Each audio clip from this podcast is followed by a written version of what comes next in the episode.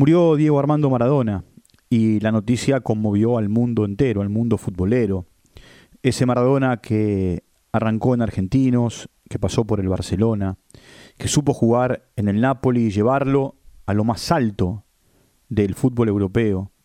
Ese Maradona que con su rebeldía se fue del equipo italiano y desembarcó en el Sevilla para después jugar en Newell's, volver a Boca, en el medio ser técnico de Racing, de Mandillú primero en realidad, de Racing después, para, tras su retiro en el 97, asumir la dirección técnica del seleccionado argentino camino al Mundial que se jugó en Sudáfrica en 2010, y después sus historias como técnico en el mundo árabe, en México, y en este último tiempo en Gimnasia Esgrima de la Plata. Allá por 1989 conocí a Maradona. Tenía su referencia, su idolatría.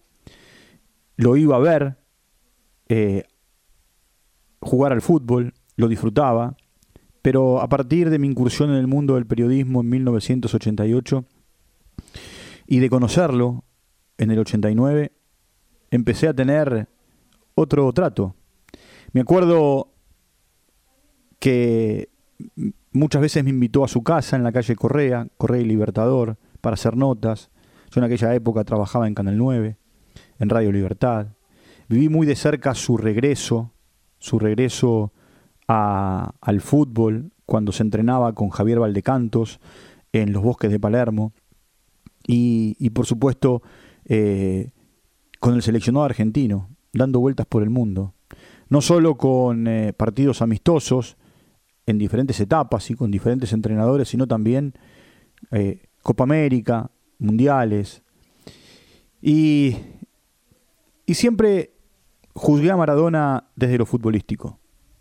Y, fue lo mejor que vi. No hubo, a mi criterio, a mi juicio, a mi entender, un futbolista como Maradona de los que yo vi. Algunos hablarán de Pelé, no lo vi jugar. Algunos hablarán de Alfredo Di Stefano, no lo vi jugar. Algunos hablarán de Johan Cruyff, al que, salvo en video, tampoco vi jugar eh, en su mejor momento, eh, aquel Cruyff del Ajax o, del Barcelona en eh, la primera parte de los años 70. Maradona era para nosotros el jugador. Era ese jugador que nos permitía ilusionarnos, levantarnos a las 4 de la mañana para seguir lo que ocurría con el seleccionado argentino juvenil que por entonces dirigían Menotti y Saporiti y que en Japón conseguía la primera Copa del Mundo. Ese Maradona que nos arrancaba gritos y nos permitía emocionarnos, ilusionarnos en el 86 ganando la Copa del Mundo con el equipo que dirigía Carlos Vilardo. Ese Maradona que en el 82 no pudo y que fue expulsado en el último partido contra Brasil y que se fue con bronca, el Maradona de la hepatitis, el Maradona de la patada de Andónigo y Cochea, el Maradona que llenó el San Paolo simplemente para verlo entrar al campo de juego y que él arrojara pelotas con una bufanda en su cuello.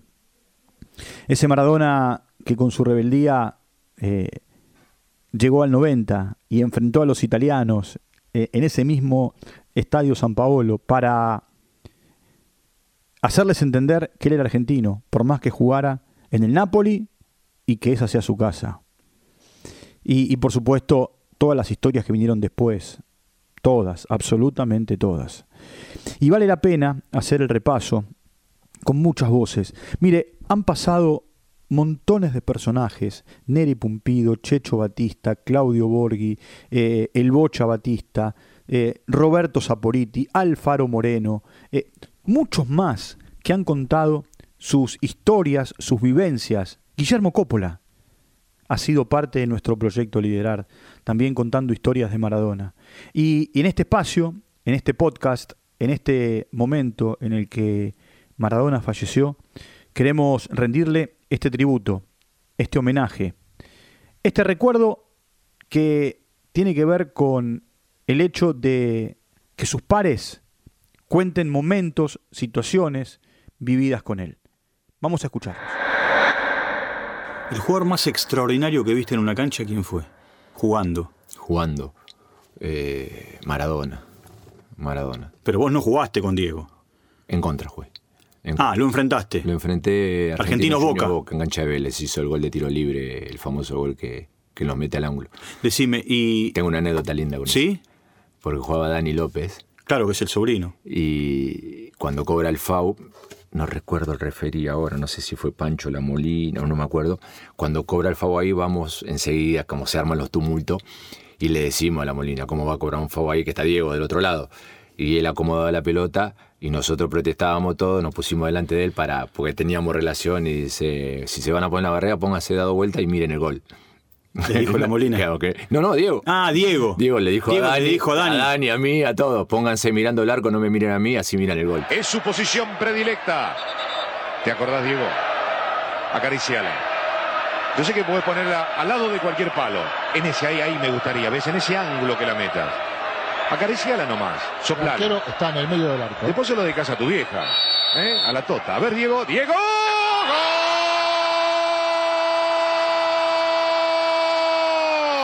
La en un ángulo.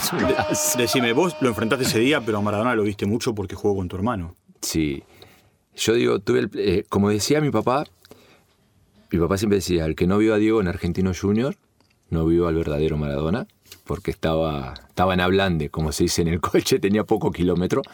Uno lo, en, en, lo que te queda de cuando sos joven con 10, 12 años, verlo en Argentino Junior. Y yo tuve la posibilidad de verlo 30 días en el Mundial pero yo vi no lo que vio la gente en un partido, vi en el día a día porque teníamos la posibilidad de estar... De, entrar al predio de la América. Entrar al predio de la América. Y la verdad que ver a, ver a Diego hacer cosas con la pelota eh, y lo que hacía ahí... ¿Qué significa jugar con Maradona? Una cosa es enfrentarlo, te mm. puede tocar. Otra cosa es no solamente jugar, sino entrenarse. Y compartir, y cenar, y almorzar, y desayunar.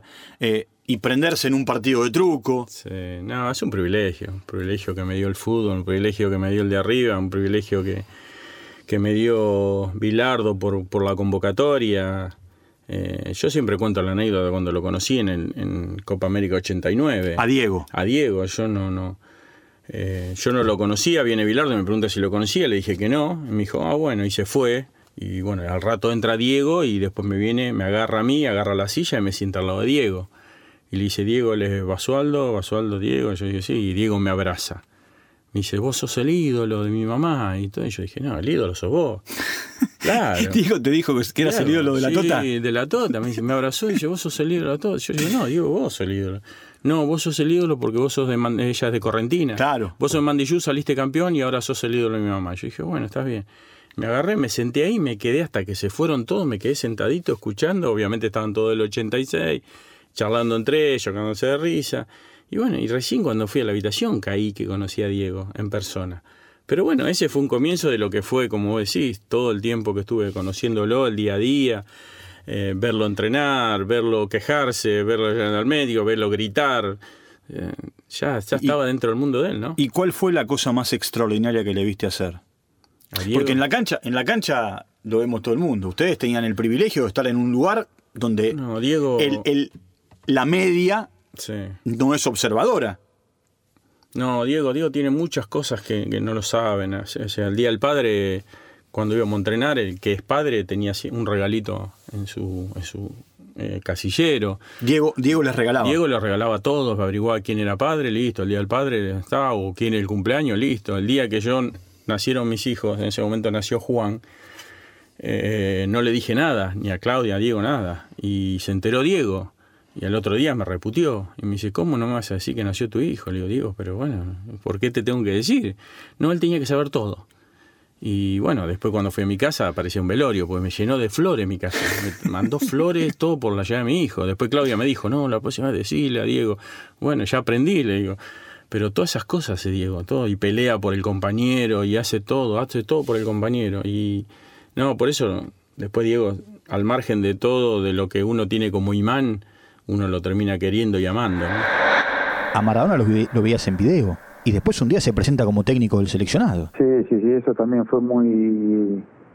Era como muy loco todo, todo toda la película, porque uno mientras que sigue jugando y sigue haciendo su trabajo, a ver, eh, uno siempre lleva a ese niño adentro. Yo a Diego lo miraba por video y era, era el Diego. Y de un momento para otro, cuando me entero que va a ser el técnico de la selección, que me podía llegar a dirigir, eh, nada, era, era todo como un sueño. Entonces uno decía, ¿qué, qué más? Y cuando lo ves ahí por primera vez, eh, nada, uno estaba un poco nervioso porque no, no deja de ser una figura lo que representa él y nada, la verdad que tuve la posibilidad que, Diego me entrene y nada menos que en la, selección argentina.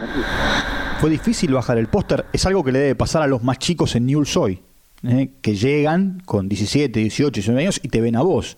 ¿Fue difícil bajar el póster de los ídolos para después o ser dirigido por ellos o jugar con ellos? Y a veces es raro, es raro porque a veces vos cuando idolatras a alguien lo, lo tenés allá arriba eh, y más sobre todo Diego, que era el mejor jugador de la historia, el mejor jugador del mundo, eh, lo que era para nosotros, para los argentinos.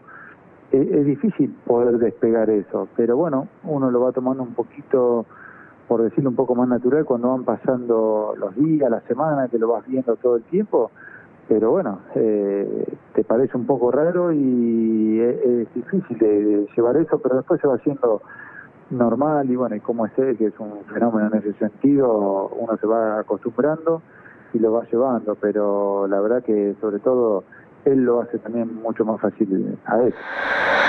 Escribirle a Maradona, ¿qué significó para vos? ¿Y cómo te inspiraste para escribir eso que escribiste sobre Maradona? Mira, eh, eso del Diego yo creo que lo escribí en el 95 o el 96, ni siquiera tengo claro eh, exactamente cuándo, digamos, vos sí probablemente lo puedas echar por tu conocimiento, cuando Maradona vuelve a jugar en Boca a la vez de... 95. Bueno, ahí está, mirá, cuando, cuando, vuelve, cuando vuelve a Boca y se pinta la cabeza de, de azul Sí, sí, la, la famosa historia de Seguro de Habana. Bueno, cuando vuelve otro Maradona, otro Maradona me refiero, uno de los tantos Maradona que se han ido reinventando que, el propio Diego ha ido reconstruyendo y destruyendo después a lo largo de su vida. Ya habían pasado 10 años del Mundial 86 y yo me imaginaba, ya lo había visto, protagonizar esos ciclos de renacimiento y destrucción y sospechaba que esos ciclos de renacimiento y destrucción iban a persistir mientras Diego viva.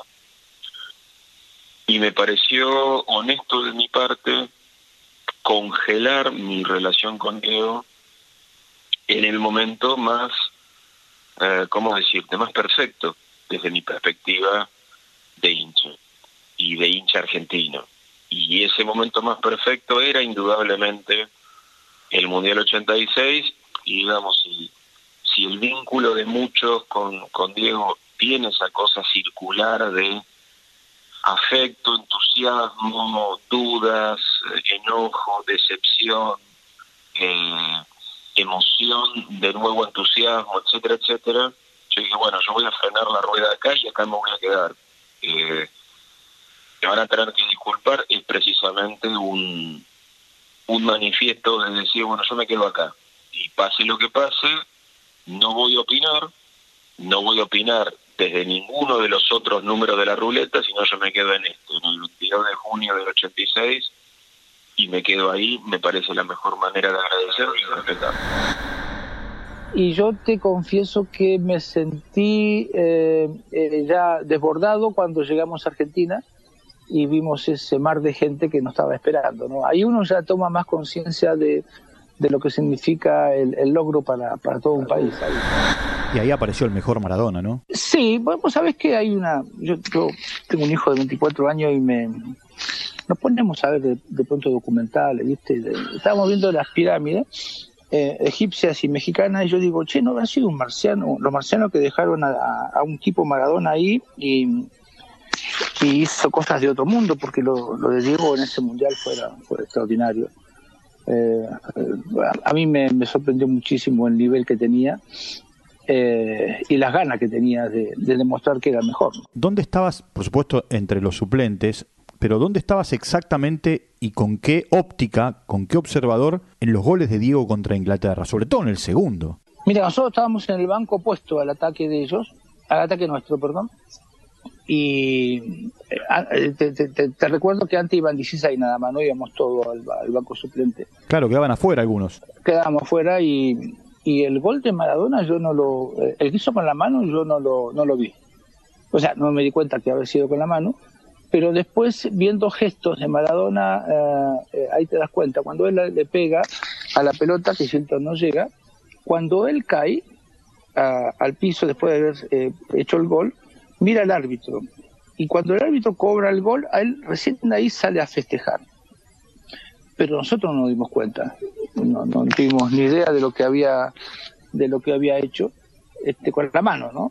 Eh, y después el, gol con, con, el gol que hace que para mí tiene defectos, pero nada, eh, porque creo que del medio campo al área es un gol común y corriente, pero todo lo que ocurre dentro del área es, es sorprendente. ¿no? Eh, para mí los goles... Un gol común y corriente por la, por la distancia que le dan a él. Sí, sí, para mí los goles con Bélgica fueron mejores. ¿no? Eh, los, dos, goles de Bélgica fueron extraordinarios.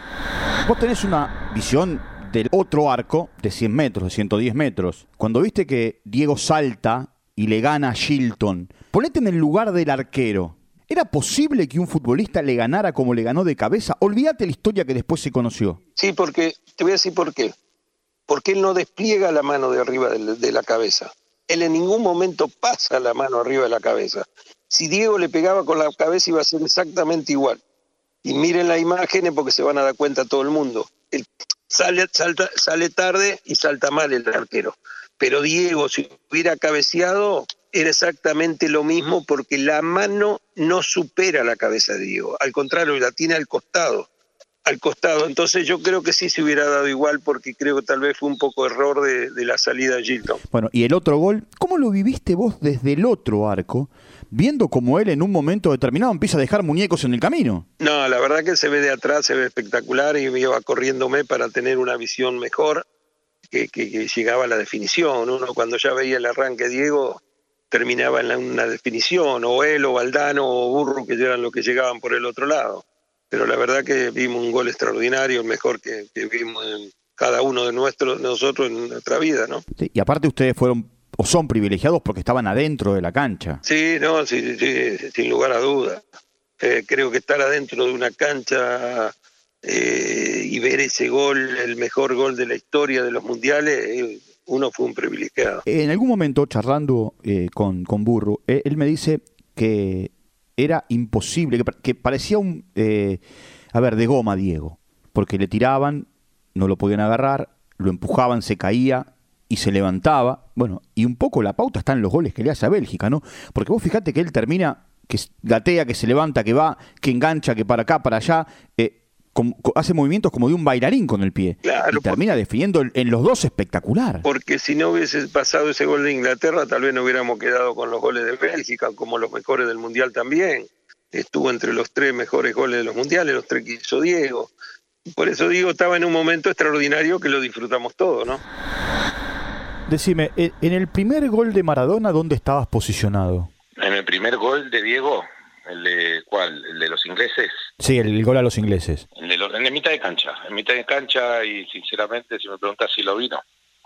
No, no, no, no lo pude ver. No, no vi que fue con la mano, no, no vi que...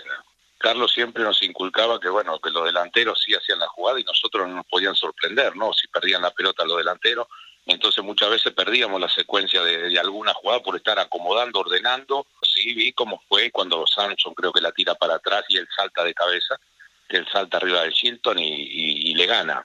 Y el segundo, porque el negro Enrique mete esa pelota y después es toda de Diego.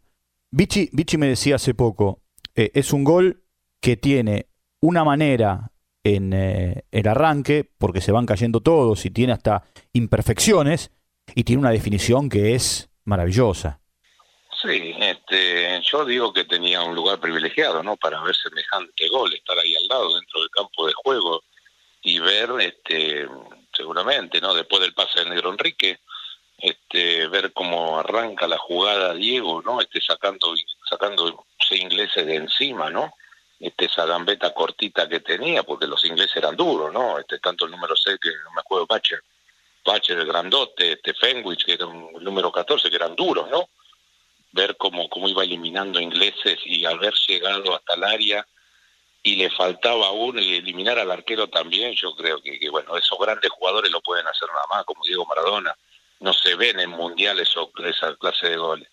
Por eso es el mejor, yo digo, ¿no? Cuando recibiste esa invitación de parte de Maradona para ser parte de su partido de despedida, ¿qué sentiste? Bueno, Walter, eh, eh, son, es uno de esos momentos que difícilmente eh, pasan desapercibidos y que difícilmente se, se olvidan.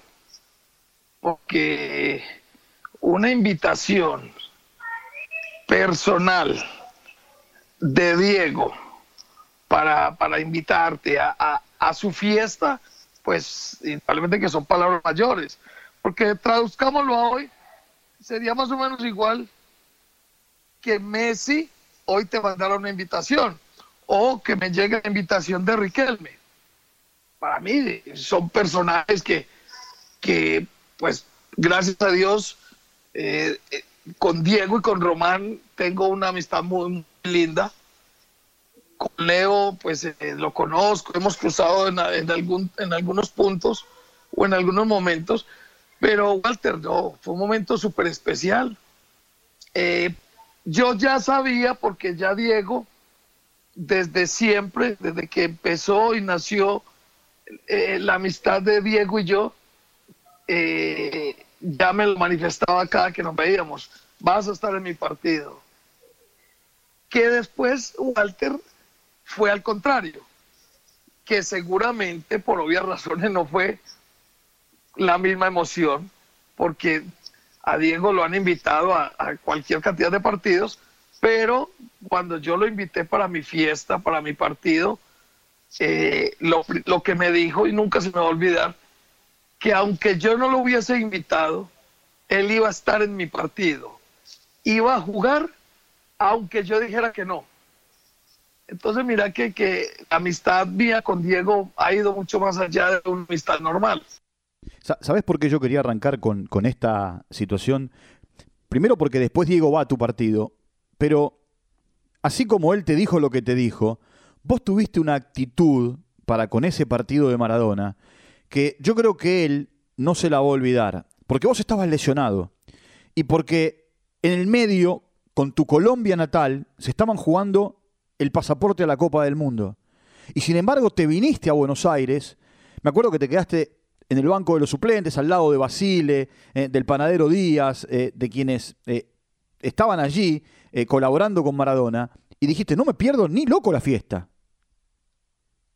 Claro, claro, a mí me tocó eh, en plena, era, íbamos a jugar partido eliminatoria, con la selección yo me resentí eh, la rodilla y, le pedí permiso.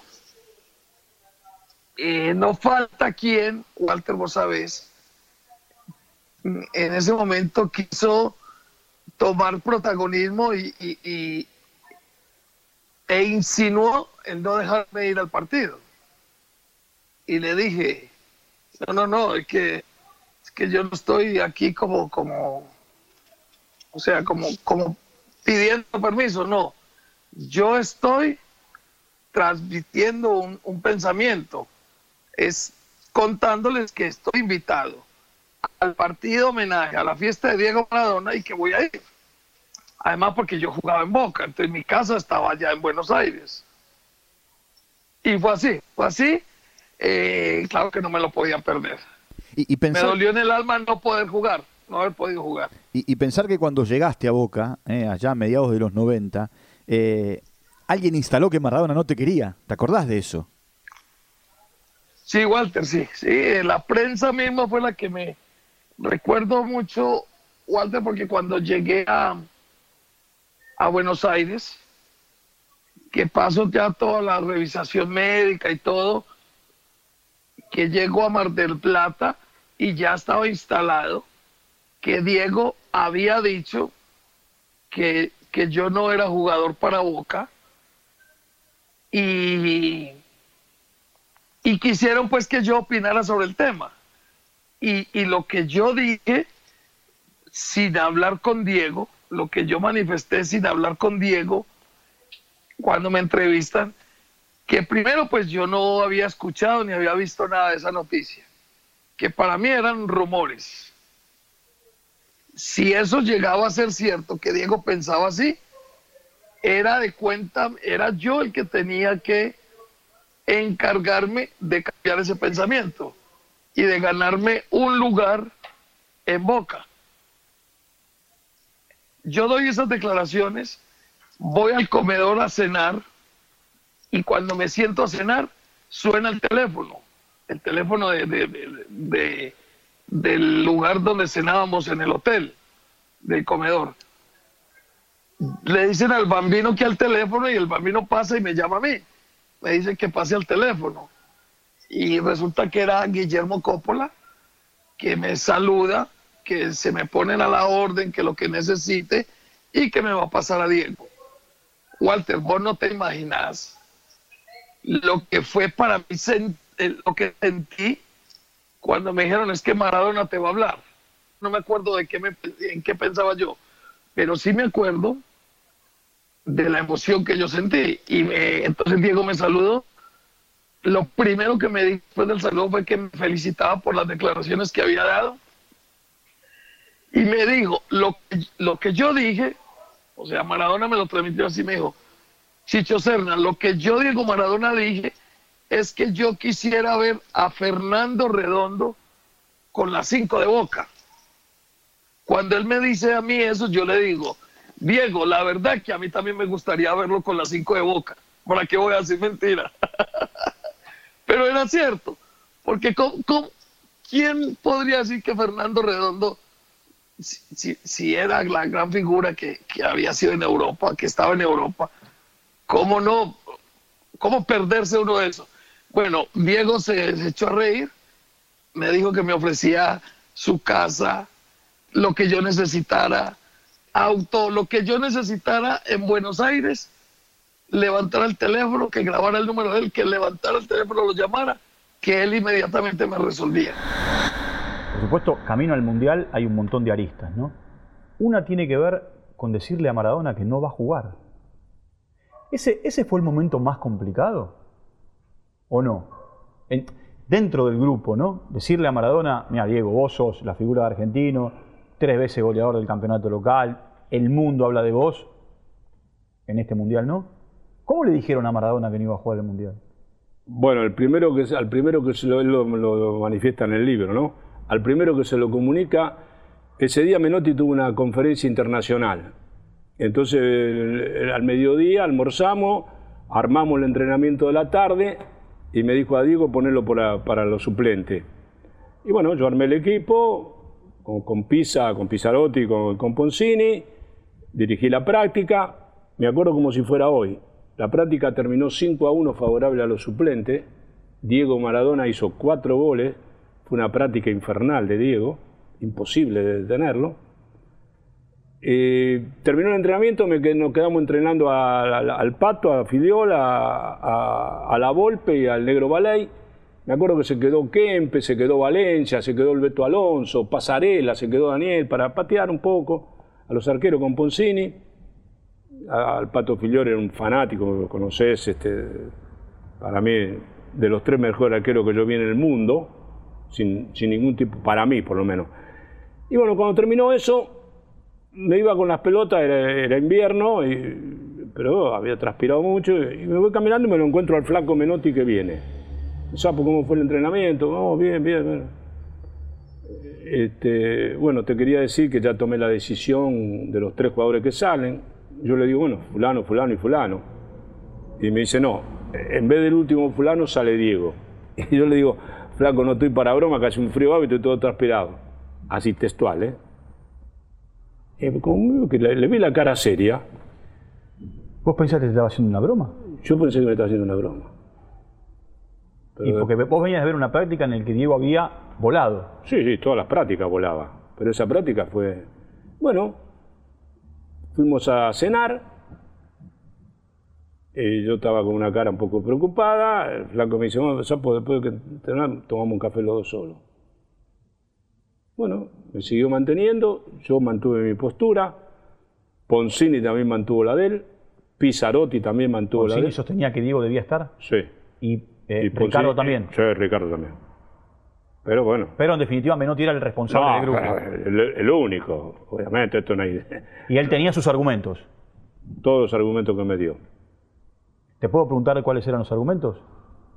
¿O eso queda en el grupo de esa charla de cuatro en una comida? Y no, queda, queda ahí. No, no, está bien, es respetable, por supuesto. Queda- queda También, por supuesto que es respetable. Ahora, El- el- el- las dudas que tenía fue, una, fue la decisión para mí la más difícil de todas. En los ocho años nunca lo vi a Menotti intranquilo en tomar una decisión. Tampoco no es Dios, pero era un tipo muy pensante, sigue siendo un hombre muy pensante. Eh, Y bueno, el debate duró hasta las 4 de la mañana. ¿eh? Entre, ahí sí fue entre él y yo. para ver si Diego estaba o no en la lista. Exactamente. Le decía, no, no, no. Inclusive yo le dije, políticamente, hasta estratégicamente, nos, nos estamos equivocando, flaco. Porque si no llegamos a ser campeón del mundo y dejaste a dejamos a Maradona afuera, eh, va a ser muy difícil explicarle a la prensa, a la argentina, a la, a la, a la fanaticada argentina que, que Diego no estuvo en este mundial.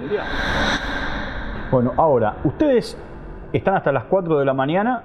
Me hablaba del banco, si Diego está en el banco, eh, la gente empieza a Maradona, Maradona. Entonces yo, yo la respuesta que le di, los que están adentro, si no saben bancar esa responsabilidad, así, ahí fui terminante. No están para jugar en la selección argentina. Esa discusión que, por supuesto, en ese grupo de cuatro que ustedes integraban, la mantienen en, en privado y está bien. Siempre con respeto y, No, no, está bien. y sabiendo que el hombre que tomaba la decisión era... Pero, a ver, todo eso, todo eso es entendible. Ahora, hay otro paso. Porque él primero lo debate con ustedes, o les dice cuál es la decisión. El segundo paso es decirle a Diego, Diego, no vas. Eso fue al otro día. Al otro día almorzamos, entrenábamos, almorzamos temprano porque era invierno, almorzamos, entrenábamos a las 3 de la tarde, me acuerdo como si fuera hoy, en la segunda cancha de, de- de allá de la Fundación Salvatori. Sí. Y cuando terminó, otra vez me, me- me- me- me invita a tomar un café. Todavía los jugadores no sabían, pero en, un, una compulsa así entre los jugadores, Pizarotti que dormía con ellos, nosotros dormíamos en una casona con, con el Flaco, con Poncini, con Doré, con Moure, el administrador, bueno. Y, y Pizarotti dormía con los jugadores en la, la otra casa. Este, bueno, yo le seguí debatiendo. Fuimos caminando hasta, hasta allá. Lo cuento esto porque lo contó en el libro. ¿eh? Nos paramos y yo le insistí, y ahí sí el sapo, déjame de. De embromar. Sí. Y la primera vez que yo le vi, eh, transpiraba acá, porque el flaco no tiene bigote. Lo vi transpirar, lo vi. O sea que era una duda.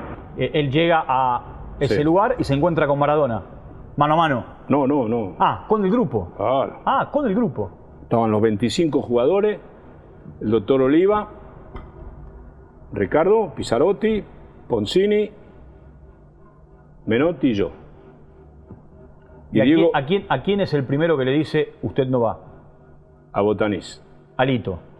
Le dice Lito, Humberto, A Bravo. a Bravo, Sí. y hace una pausa. Y yo me acuerdo como si fuera hoy también, porque eh, Diego estaba como todo el mundo conoce. Diego, cuando se sentaba arriba de la pelota, tenía esos ojitos que hacía así. Usted ve en cualquier foto de Diego Sí, joven. sí, sí, sí. Y Diego estaba sentado allá, justo estaba en diagonal donde estaba yo. Allá estaba Diego, estaba con los ojitos allí.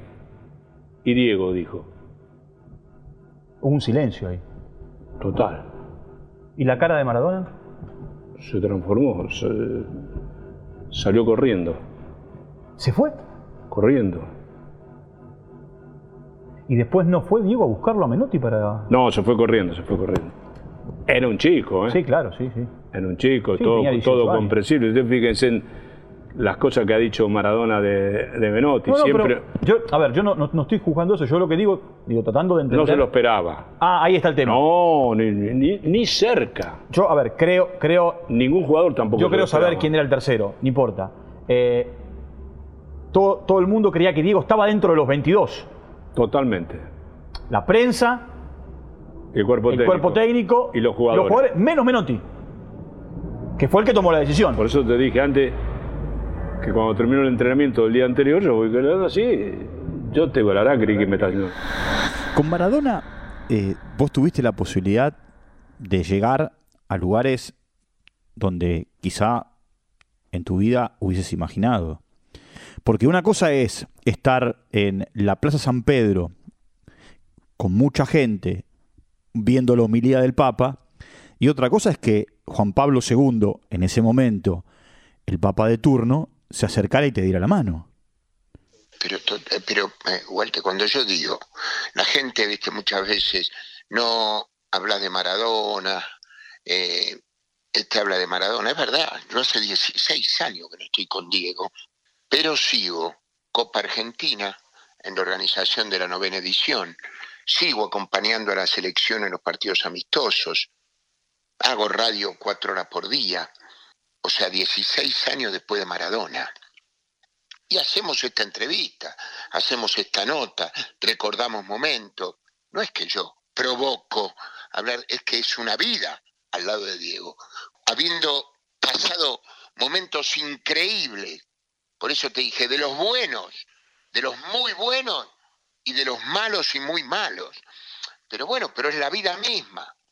Como vos decís, yo tuve una vida de película, por eso jamás voy a hablar mal, porque siento la obligación y el agradecimiento eterno de haber tenido la vida que tuve, porque no la tuvo nadie. Y yo no fui Maradona, ni soy Maradona, ni me creí Maradona, ni me creeré Maradona, pero sí el hombre que estaba a su derecha, o a su izquierda, o atrás, nunca adelante, pero viviendo palacios, el de Buckingham, la reina de Inglaterra, el palacio de España, la, la zarzuela creo que se llama, eh, con el rey de España, el rey Juan Carlos, líderes políticos como Gaddafi, Fidel Castro, actrices, Sofía Loren, Catherine Deneuve, tantas otras, deportistas del mundo, de Pelé al que vos quieras, todos eh, mm, cantantes, Ramazzotti, Eduardo Benato, el de esa canción de los mundiales de Italia 90, Sí, claro. que venía a cantársela a Diego en los pianos bar de Nápoli, tantas cosas vividas que uno no se puede olvidar. ¿Cómo fue la historia con el Papa? Porque estabas vos y aparte, y Diego, y estaba toda la familia, estaba hasta, do- hasta don Sí, Diego. doña Tota, Pochi, eh, la, Dalma, porque tenía que bendecir a Dalma. El Papa, la intención fue esa, ir para que bendiga. Y esto fue un jueves y la entrevista se la dieron el lunes. El Papa tenía ganas de ver a Diego. Cuando yo digo esas cosas, la gente mucha dice, uh, pero Diego era el ídolo, el número uno del deporte más trascendente del, del planeta porque lo hay el básquet, lo hay el fútbol americano, todo lo que vos quieras. Pero al fútbol le gusta a todo el mundo y se juega en todo el mundo. Y Diego era el número uno de ese deporte. Entonces todos querían tener algo con él. Pido la audiencia, me la dan. Pero no era, era un papa difícil. Cuando yo llamo a Rucauf, entonces gobernador en Roma, y al señor Caselli, gentil uomo, y me dieron la audiencia para el lunes. Y ahí nos fuimos a ver al Papa Juan Pablo II, después de un triunfo de Nápoli, de una noche larga, en un 190 todos apretados, porque yo quería ir la noche anterior, pero Diego no quería. Diego quería ver noventésimo minuto, se veían los goles, le habíamos ganado al Udinese, gol de media cancha de Diego, había llegado don Diego y doña Tota de Buenos Aires con una sopa paraguaya, la sopa paraguaya que es toda de garbanzo, como una fainá, la grasa que salía de la caja en el palco de honor del, del San Paolo. ¿Y la sopa paraguaya para quién era? Y la, para Diego. Ah, para Diego, no, no para el Papa. No para el Papa. me trae, no, lo único que me faltaba que le lleváramos la sopa paraguaya al Papa. Fuimos desastre. Éramos los locos Adams entrando al Vaticano. Hay una foto de don Diego eh, que, claro, al Papa no se lo puede tocar. Y, y don Diego enseguida le tiró- en, esa en esa ver, en esa eh, devoción, en esas ganas, le tiró la mano enseguida. ¿Cómo? Lo abrazó prácticamente Walter, porque estaba cansado, veníamos del viaje, salimos, llegamos 7.52, teníamos que pasar la Guardia Suiza, llegamos 7.45, cambiándose en la puerta del, del Vaticano, los guardias suizos que nos inmutan, mirándose entre ellos, riéndose de lo que éramos. Hicimos ese pasillo corriendo, el Papa que venía, incienso, porque nosotros veníamos con algunos problemas, ¿entendés?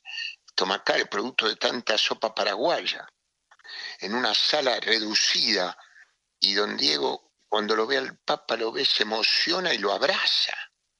Y el Papa lo- se quedó con la mano en el, hombro, con, el del hombro con él. De ahí nos pide el Papa verlo solo. Diego no quería, estaba fastidioso, ya se quería ir, el techo, mira esta gente, los pobres en el mundo, y ahí estaba. Entonces le digo, Diego, Claudia, la mamá, le dicen, nene, vino, bendijo a Dalma, ¿cómo no vas a ir? Bueno, se sientan en un sillón. El Papa le pide que le cuente el gol de la mano de Dios. El Papa, Juan Pablo, no este Papa que es futbolero. Juan Pablo y le cuenta que él ju- ju- jugaba de porte, yo jugaba de portieri cuando ero piccolo. Yo jugaba al arco cuando era chico. Come? Giusto, de portiere. E perché? Perché nel mio paese tutto lo che giocano alla porta sono tutti stronzi. Le dijo al Papa que era un voluble, porque jugaba al arco. Sí, el, el dueño de la pelota en realidad, ¿no? No, una locura, una locura. Que después nos dio un rosario a cada uno y él vio que era igual al de todo y el Papa le dijo que era un rosario diferente y se puso como loco. Dijo, ma cosa estáis diciendo? Este rosario es igual a todo. ¿Entendés? No, no, una locura fue ese viaje. Pero esto las cosas que tenía Diego. Inmenso el personaje, inmenso. Pero le pegaron una patada en el culo como él lo definió, lo mandaron a la cima del mundo. Y ahí estuvo, sin saber para dónde tenía que agarrar. Y tan mal no le fue. Ese es el resumen. Muchas fueron las voces eh, que han pasado en este año aquí en nuestros podcasts del proyecto Liderar. Ese recuerdo que cuenta Chicho Serna, eh, de la llamada telefónica y que le temblaban las piernas. O, bueno, la historia que contó Guillermo Coppola cuando eh, fueron a ver al Papa, a Juan Pablo II. Y así yo podría seguir, como el día que quedó fuera del Mundial, del Mundial 78, y lo cuenta muy bien alguien que fue partícipe, como Roberto Sapoliti, y cada una de las historias. Maradona quedará en el recuerdo del fútbol argentino y del fútbol mundial. Minuto de silencio en cada partido en homenaje a él.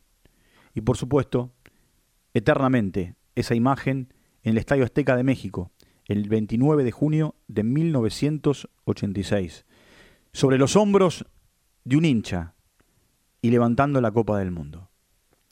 Simplemente decirle gracias a Maradona por su fútbol, por su juego, por su magia, por lo que dentro de una cancha de fútbol nos dio. Y de esta manera cerramos este especial aquí en el Proyecto Liderar, en nuestros podcasts, para reencontrarnos dentro de unos días ya con un nuevo protagonista. Un abrazo grande.